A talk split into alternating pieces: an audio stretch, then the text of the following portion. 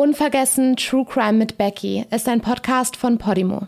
Wenn du mehr von diesem Podcast hören möchtest, findest du weitere exklusive Folgen in der Podcast-App Podimo. Dort gibt es auch viele andere spannende exklusive Podcasts und Hörbücher. Einfach unter go.podimo.com slash unvergessen anmelden und loshören.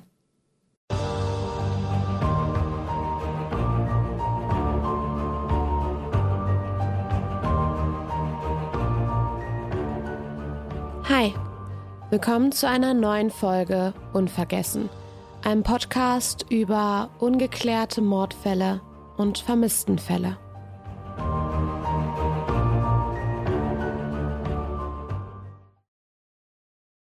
Amber Lynn Wildy kam am 26. März 1979 als Tochter von Steve Wildy und Julia Ketter in Campbellsport, Wisconsin zur Welt. Die beiden trennten sich einige Zeit später und Steve sah sich nun mit der Aufgabe konfrontiert, Amber und ihre kleine Schwester allein großzuziehen. Amber war ihm hierbei eine große Hilfe, soll er später gesagt haben. Schon mit 13 Jahren hatte sie voll und ganz die Mutterrolle für ihre Schwester übernommen. Erinnerte Steve sogar regelmäßig an dringende Erledigungen, wie die Zahlung der Miete. Sie war unglaublich verantwortungsbewusst, sagt Steve. Verantwortungsbewusst und zielstrebig.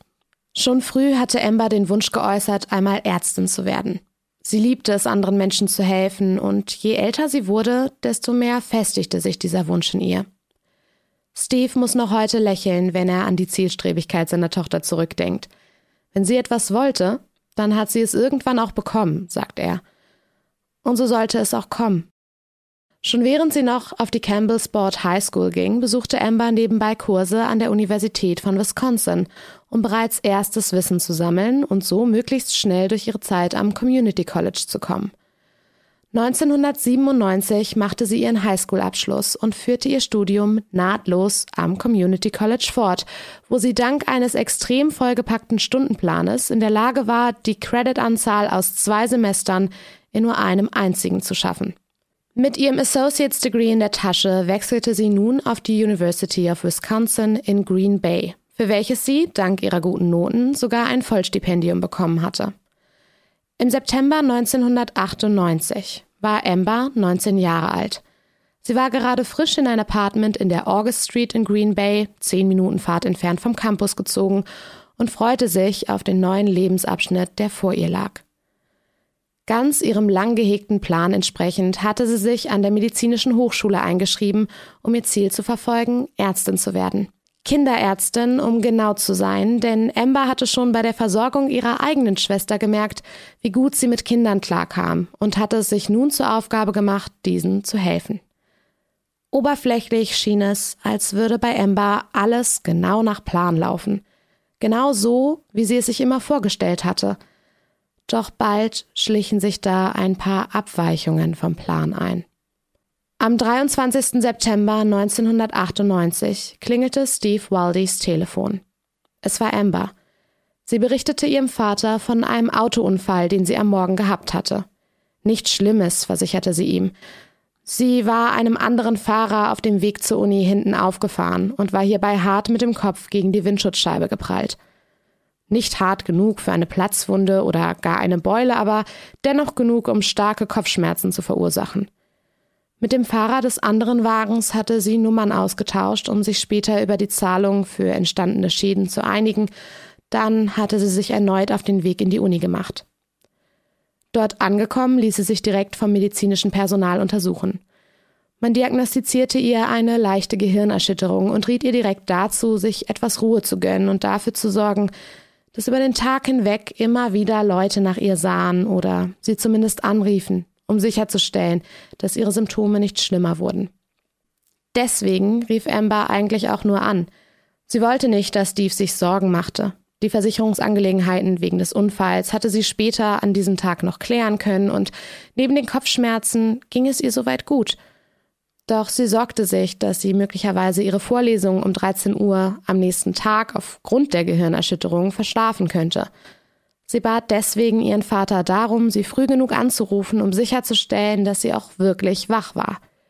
Steve wusste, wie wichtig seiner Tochter ihr Studium war, und so sagte er sofort zu. Den Rest des Abends hörte er nichts mehr von Amber. Am Morgen des 26. September 1998 versuchte Steve mehrfach, seine Tochter telefonisch zu erreichen. Über Stunden hinweg versuchte er es immer wieder.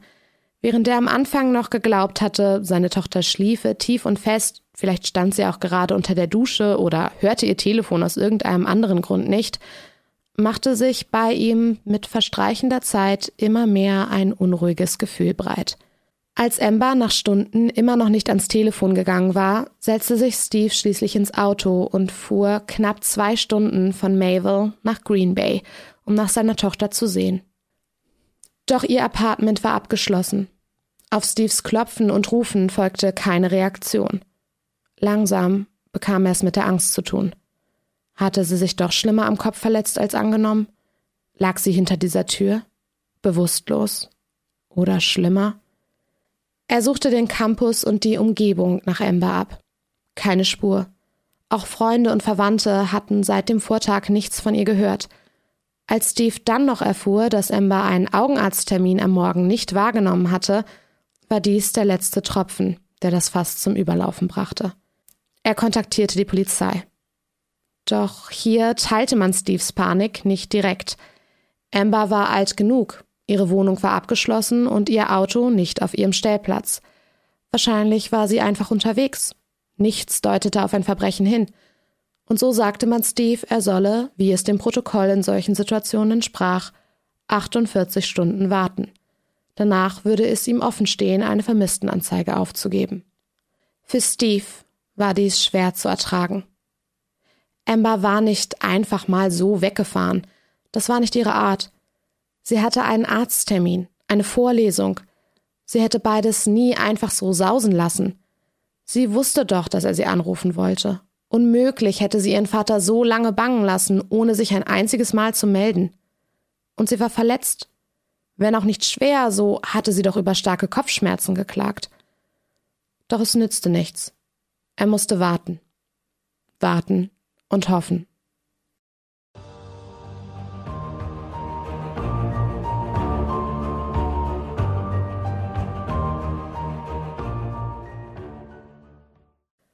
Auch nach zwei Tagen war Amber noch nicht wieder zurückgekehrt.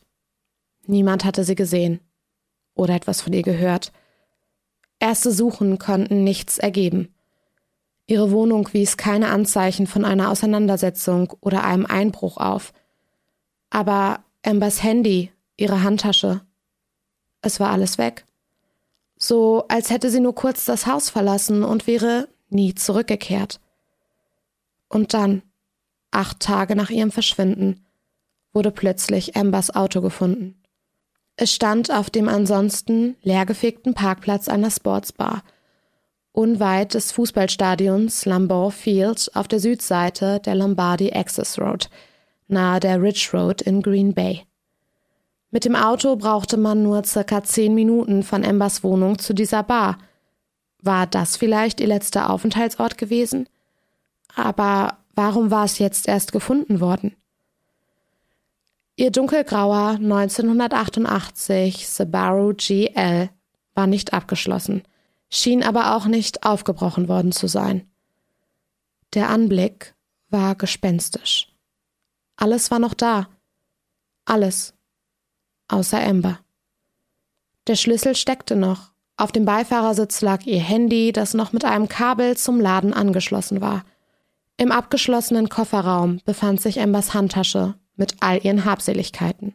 Portemonnaie, Ausweis, alles war noch da. Kein Hinweis auf einen Überfall. Nur Amber war spurlos verschwunden.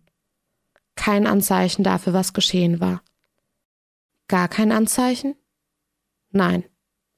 Den Ermittlern fielen schnell einige Ungereimtheiten am Wagen auf. Da war zum einen der Fahrersitz. Amber war nur 1,65 groß gewesen und da sie die einzige war, die den Wagen fuhr, war der Fahrersitz immer perfekt auf sie eingestellt. Sie saß gerne sehr nah am Lenkrad. Doch als die Ermittler das Auto fanden, war der Sitz komplett nach hinten gestellt worden.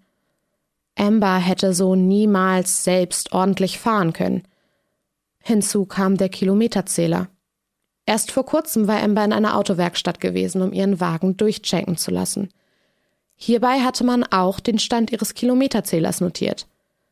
Doch als ihr Wagen dann acht Tage nach ihrem Verschwinden gefunden wurde, zeigte dieser mit einem Mal ganze 900 Meilen, also circa 1448 Kilometer mehr an als bei der letzten Aufzeichnung. Hatte jemand anderes das Auto extra hier platziert, um es von der Polizei finden zu lassen? Ein Angreifer? Ein Entführer? Hatte der Fahrer des Wagens Ember noch immer in seiner Gewalt? Hatte er ihr etwas angetan? Mehrmals wurde das Auto von den Ermittlern nach forensischen Beweisen abgesucht. DNA, Fingerabdrücke, irgendetwas, das auf die Identität dieser Person schließen ließ. Ein erster Anhaltspunkt. Doch nach intensiver Suche konnten keine solchen Beweise sichergestellt werden. Je mehr Tage verstrichen, desto sicherer waren sich Ermittler und Familienangehörige, dass hier ein Verbrechen vorlag. Es sah Amber überhaupt nicht ähnlich, einfach so zu verschwinden, ohne jemandem Bescheid zu sagen. Und ohne ihre Sachen? Ohne ihr Handy, Geld oder gar ihren Wagen? Nein, das konnte nicht sein. Amber war unglaublich verantwortungsbewusst. Sie hätte ihr altes Leben niemals einfach so zurückgelassen. Schon gar nicht, ohne sich bei ihrem Vater Steve zu melden. Sie hätte gewusst, wie sehr er unter ihrer Abwesenheit litt. Sie nahm, so ihre Freunde und Familie, keine Drogen, trank nur sehr selten Alkohol. In letzter Zeit überhaupt nicht mehr. Sie war nicht depressiv gewesen, sagen sie, sondern optimistisch, was ihren Werdegang anging und glücklich. Unglaublich glücklich. Denn ihr Leben sollte sich nicht nur durch das neu begonnene Studium verändern. Da war noch etwas anderes. Unerwartet, aber wunderschön. Amber war schwanger.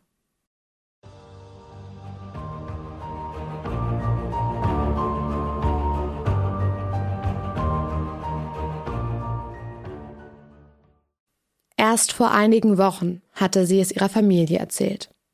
Vielleicht wären sie beunruhigt gewesen, hätten sich Sorgen gemacht, wie sie das Baby und ihr Studium unter einen Hut bekommen wollte. Vielleicht, wenn es nicht Amber gewesen wäre. Sie erzählte strahlend von ihrer Schwangerschaft. Sie war unglaublich glücklich über die Neuigkeiten und schien sehr optimistisch. Und so konnten sich Freunde und Verwandte nur mit ihr freuen. Ihre Tante Laurie Ernert, die gleichzeitig auch ihre Patin war, hatte sich umgehend angeboten, in der Zeit, in der Amber zu ihren Vorlesungen musste, zu babysitten. Bei ihrem letzten Ultraschall war es noch zu früh gewesen, um das Geschlecht des Babys zu erfahren, doch Amber hatte sich trotzdem schon über ein paar Namen Gedanken gemacht. Für den Fall, dass sie eine Tochter bekam, sollte diese den Namen Alexandria bekommen. Doch nicht alles an dieser Schwangerschaft war eitler Sonnenschein. Da gab es eine Situation, die Amber starke Kopfschmerzen bereitete. Ihre Beziehung zum Kindsvater. Amber hatte keinen festen Freund. Das wusste Steve. Und deswegen überraschte ihn die Nachricht der Schwangerschaft seiner Tochter umso mehr. Nein, sie hatte keinen Freund, hatte Amber erklärt. Aber da war jemand jemand, den sie kennengelernt hatte. Matthew John Schneider. Sie hatten sich im Mai auf einer Party kennengelernt und um Amber war es direkt geschehen. Bei einem One-Night-Stand blieb es jedoch nicht. Die zwei trafen sich regelmäßig. Die Beziehung war kurz, aber leidenschaftlich gewesen und hatte erst geendet, als Amber von ihrer Schwangerschaft erfuhr. Matt war, so erzählte sie ihrer Familie, überhaupt nicht begeistert von dem Baby. Er teilte ihre Freude nicht. Er wollte, dass sie das Baby los wurde. Und zwar schnell, bevor seine Verlobte davon erfahren konnte. Ja, Matt war verlobt. Verlobt mit einer Frau namens Heidi, mit seiner ersten Freundin von der Highschool. Und Heidi, dessen war Matt sich direkt klar, sollte nie etwas von seiner Affäre mit Amber oder gar von der Schwangerschaft erfahren. Doch obwohl er Amber immer wieder aufforderte, manchmal aggressiv und zu anderen Zeiten flehentlich, das Baby abzutreiben, stand diese für sich und das ungeborene Leben unter ihrem Herzen ein. Amber wollte das Kind, und sie war nicht bereit, es zu verleugnen. Besonders deutlich wurde dies auch in Ambers Tagebuch, das die Ermittler sich im Zuge der Ermittlungen genauer ansahen. Amber hatte jeden Abend in dieses kleine Buch geschrieben, ihre Gedanken und Gefühle zu den Geschehnissen um sich herum festgehalten. So ausführlich schrieb sie alles nieder, dass Ermittler David Graf sagte, es wäre fast, als würde Amber direkt aussagen und mit ihnen kommunizieren. Und natürlich war die Situation mit Matt keine Ausnahme. Matt hatte ihr gedroht, schrieb Amber. Er hatte gedroht, sich das Leben zu nehmen, sollte sie das Kind nicht abtreiben. Nachdem dies nicht die gewünschte Reaktion zeigte, habe er angekündigt, auf das alleinige Sorgerecht zu klagen. Er sagte, sie würde das Baby niemals zu Gesicht bekommen. Von all dem ließ sich Amber jedoch nicht einschüchtern. Sie ging noch einen Schritt weiter. Sie schrieb seiner Mutter einen Brief, in dem sie ihr von dem ungeborenen Enkel erzählte. Und sie konfrontierte auch Heidi mit ihrer Schwangerschaft und der Affäre, die sie mit Matt gehabt hatte. Matt soll dies rasend gemacht haben. Er war überzeugt, dass Amber sein Leben zerstören wollte und konnte dies wohl auch seiner Verlobten glaubhaft machen. Gegenüber Ermittlern sagte Heidi aus, Amber wäre von Matt besessen gewesen. Ihr Verhalten wäre schon fast krankhaft und die Affäre mit Matt hätte nie tatsächlich stattgefunden. Und Matt sagte den Ermittlern bei seiner ersten Befragung genau das Gleiche. Er kenne Amber gar nicht wirklich, hätte sie nur ein, zwei Mal in einem Café gesehen, aber die beiden hätten keinen engeren Kontakt gehabt. Schon gar keinen körperlichen und auf gar keinen Fall Sex. Das Baby könne überhaupt nicht von ihm sein. Amber habe sich das alles schlicht ausgedacht. Ihr Verhalten sei beängstigend gewesen und er habe sich von ihr ferngehalten, so gut er konnte. Spätestens, als sie anfing, von einem Baby zu erzählen. Nun, das war neu. Wer sagte tatsächlich die Wahrheit? Hatte Amber sich das Ganze möglicherweise ausgedacht? Hatte sie für Matt geschwärmt und sich so sehr eine Beziehung mit ihm gewünscht, dass sie bereit war, so weit zu gehen? Solche Lügen zu erzählen? Nein. Zumindest nicht gänzlich. Amber war in der Tat schwanger gewesen. Die Unterlagen und Ultraschallbilder ihres letzten Arztbesuches zeigten, dass Amber zum Zeitpunkt ihres Verschwindens bereits im vierten Schwangerschaftsmonat war. Über ihre Umstände hatte Amber also nicht gelogen. Und da war noch etwas. Die Ermittler bekamen Zugang zu Ambers und Matts Telefondaten und konnten feststellen, dass er in den zwei Wochen vor ihrem Verschwinden intensiven Kontakt mit der 19-Jährigen gehabt hatte. Er hatte sich mit ihr treffen wollen, erläuterte Amber in ihrem Tagebuch. Deswegen rief er immer wieder an. Insgesamt soll er sie in dieser Zeit, so schätzen die Ermittler, mindestens 60 Mal kontaktiert haben. Eine doch recht hohe Anzahl an Interaktionen dafür, dass er zunächst behauptet hatte, Amber nicht wirklich zu kennen. Mit der Zeit schienen Ambers Aussagen zu der Situation in ihrem Tagebuch immer mehr Gewicht zu bekommen während Matt zunehmend unglaubwürdig dastand. Immer wieder hatte er versucht, sie anzurufen, ein Treffen auszumachen. Bis zum 24. September 1998, dem Tag von Embers Verschwinden. Danach hatte er nie wieder ihre Nummer gewählt.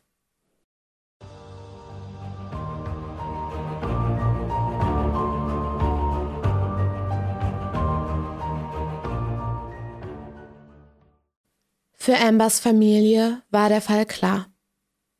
Matt Schneider hatte Amber etwas angetan, hatte sie verschwinden lassen, weil sie sich geweigert hatte, das Kind abzutreiben, weil sie eine Gefahr für die anstehende Hochzeit mit Heidi darstellte, weil sie nicht so handelte, wie er es wollte. Ihrer Tante hatte Amber immer wieder erzählt, wie grausam Matt zu ihr gewesen war, sobald er von der Schwangerschaft erfuhr. Er war nicht gewalttätig geworden, nein. Aber seine Worte hatten sie mindestens genauso verletzt, wie eine Ohrfeige es getan hätte. Er nannte sie fett. Hässlich. Er sagte ihr, sie wäre zu nichts gut, dass er sie nicht wollte. Und auch nicht ihr Kind. Und auch für die Ermittler schien Matt zunehmend verdächtig. Er hatte gelogen, was seine Beziehung zu Amber anging, hatte direkt nach ihrem Verschwinden nie wieder versucht, sie zu kontaktieren, und er schien auch nicht besorgt um sie oder um das Baby. Weder bei der ersten Befragung noch bei den darauffolgenden. Es war ihm egal, was mit Amber geschehen war. Einem Freund gegenüber soll er die Affäre mit Amber schließlich gestanden haben und gesagt haben, er hätte ein schlechtes Gewissen, weil er mit ihr geschlafen hatte. Auch konnte er der Polizei nie ein glaubhaftes Alibi für den Zeitraum von Ambers Verschwinden geben. Ein Lügendetektortest wollte er ebenfalls nicht machen.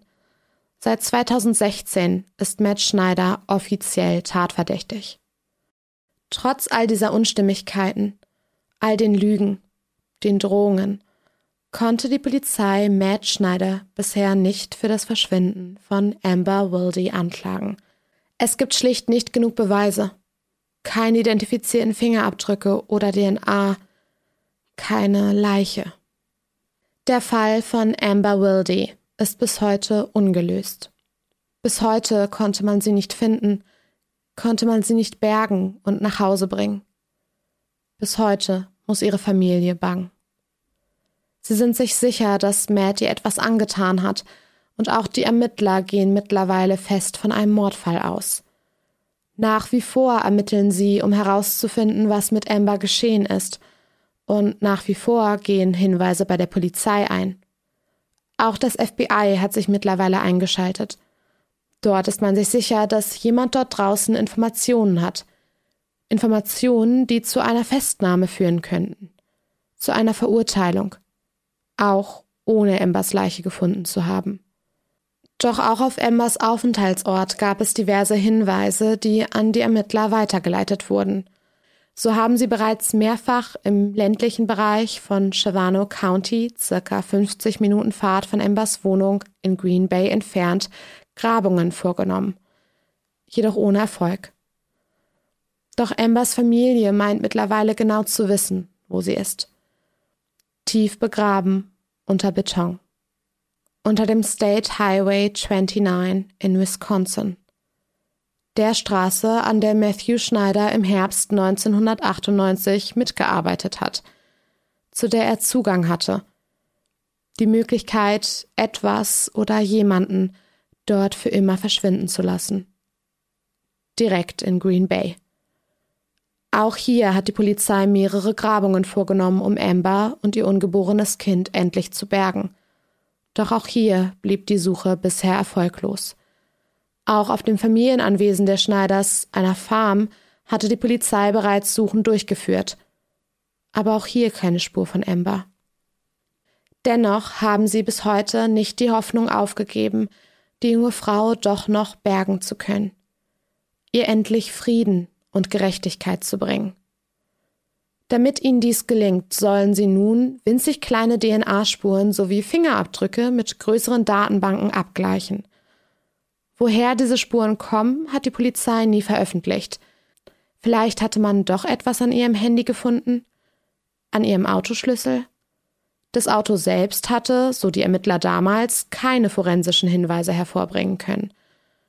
Auch werden alle Zeugen, alle Bekannten von Amber erneut von der Polizei zu ihrem Aufenthaltsort in der Nacht von Ambers Verschwinden befragt zu ihrem Kontakt mit ihr und zu jeder kleinen Unstimmigkeit, die ihnen an den Tagen vor ihrem Verschwinden aufgefallen sein könnte.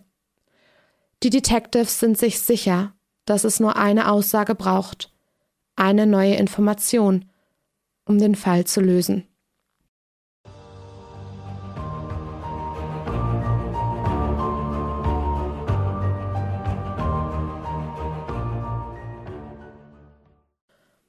Heute lebt Matthew Schneider mit seiner Frau Heidi und ihren gemeinsamen Kindern zusammen. Er geht seinem Job nach, lebt sein Leben, doch der Verdacht rund um Ambers Verschwinden hat ihn nie ganz verlassen. Auf Presseanfragen zu diesem Thema hat er bis heute nie geantwortet. Bis heute soll er die Affäre mit Amber abstreiten.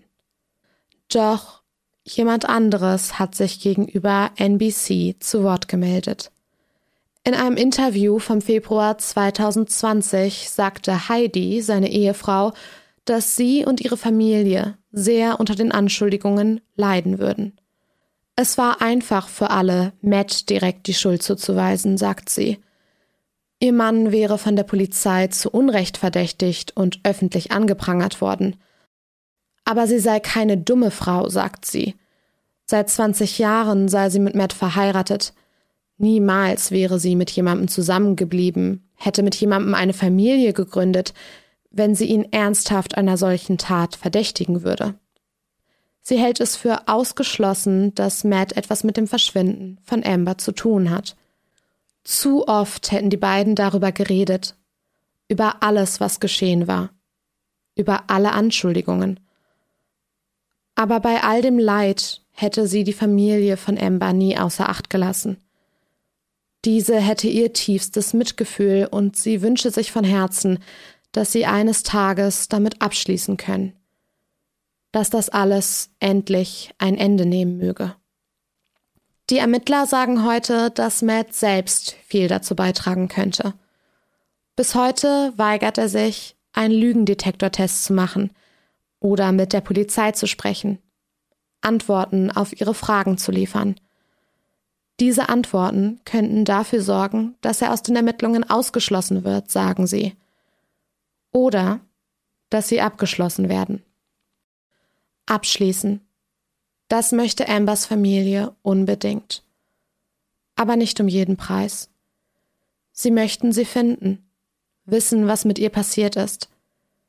Man hat sie uns einfach so weggenommen, sagt Jane Waldy, ihre Großmutter in einem Interview. Vor ihrem Haus steht noch heute ein Schild. Ein Schild, das die Jahre anzeigt, seitdem Amber verschwunden ist. Letztes Jahr im September änderten sie es auf 22 Jahre. 22 Jahre ohne Amber, ohne Antworten. Für Steve und Julie ist der Schmerz unerträglich. Wir müssen irgendwann die Möglichkeit bekommen, damit abzuschließen, damit unsere Herzen heilen können. Unsere Familie ist zerbrochen, weil jemand fehlt, sagt Julie. Amber wäre heute wohl schon eine erfolgreiche Kinderärztin. Ihr Kind wäre mittlerweile schon selbst erwachsen. Sie wären eine glückliche Familie. Ambers Cousine Nicole nannte ihre vor einigen Jahren geborene Tochter Alexandra. In Gedenken an das ungeborene Kind, das möglicherweise ein Mädchen, eine Alexandria geworden wäre der Schmerz, dieses Kind nie kennengelernt zu haben, sitzt ebenso tief wie der Verlust von Amber. Doch sie haben die Hoffnung nicht aufgegeben. Sie kämpfen weiter. Für Amber und für ihr Kind. Für das Leben, das sie hätten haben sollen. So sagt Steve noch heute. Wir werden nicht aufgeben.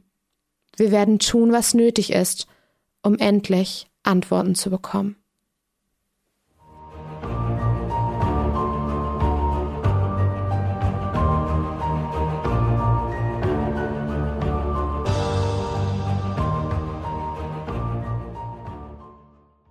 Unvergessen, True Crime mit Becky ist ein Podcast von Podimo. Wenn du mehr von diesem Podcast hören möchtest, findest du weitere exklusive Folgen in der Podcast-App Podimo. Dort gibt es auch viele andere spannende, exklusive Podcasts und Hörbücher. Du kannst das Probeabo jederzeit kündigen. Um deine Anmeldung abzuschließen, wirst du auf der Seite deine Bezahldaten hinterlegen müssen. Aber keine Sorge. Wenn du innerhalb der 30 Tage kündigst, zahlst du natürlich keinen Cent – wenn du nach Ablauf deines Probeabos bei Podimo bleiben willst, zahlst du im Monat 4,99 Euro und bekommst weiterhin Zugriff auf alle exklusiven Podcasts und Hörbücher der App. Den Link go.podimo.com slash unvergessen findest du auch in den Show Notes.